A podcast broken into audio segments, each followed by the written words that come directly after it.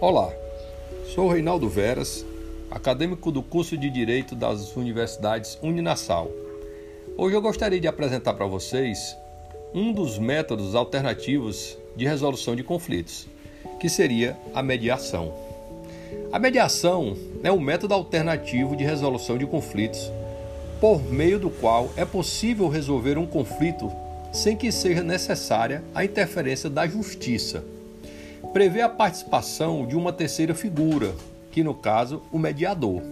Ele será neutro e imparcial, que auxilia as partes no diálogo rumo ao acordo.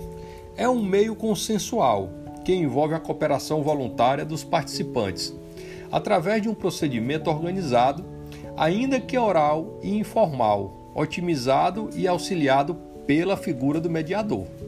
O mediador atuará como espécie de facilitador, para que haja uma interação diferente entre as partes, ou seja, vamos quebrar aquele, aquele rixa, aquela, aquela situação de que o diálogo está ali cerrado entre as partes, melhorando a comunicação, acarretando em um diálogo colaborativo, positivo com foco nos reais interesses e necessidades das partes, na busca de reflexões e soluções, aonde saiam ganhando as próprias partes.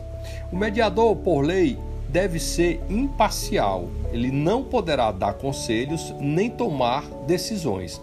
Ao invés disso, ele facilitará um diálogo positivo, criando uma atmosfera propícia para a identificação dos reais interesses envolvido das partes e necessidades de ambas. Assim, o mediador, com a sua atuação, auxiliará as partes em alguns aspectos. Assim, vejamos: separar as pessoas dos problemas, focar em interesses que realmente possam vir a ter um, uma resolução saudável para ambas as partes, gerar propostas com soluções criativas para o problema encontrar parâmetros justos e adequados para a solução final e outras mais.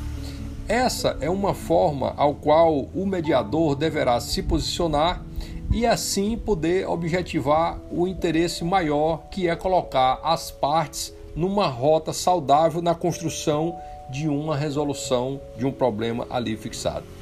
Essa seria uma breve consideração sobre mediação. Espero que vocês tenham gostado. Até um próximo encontro.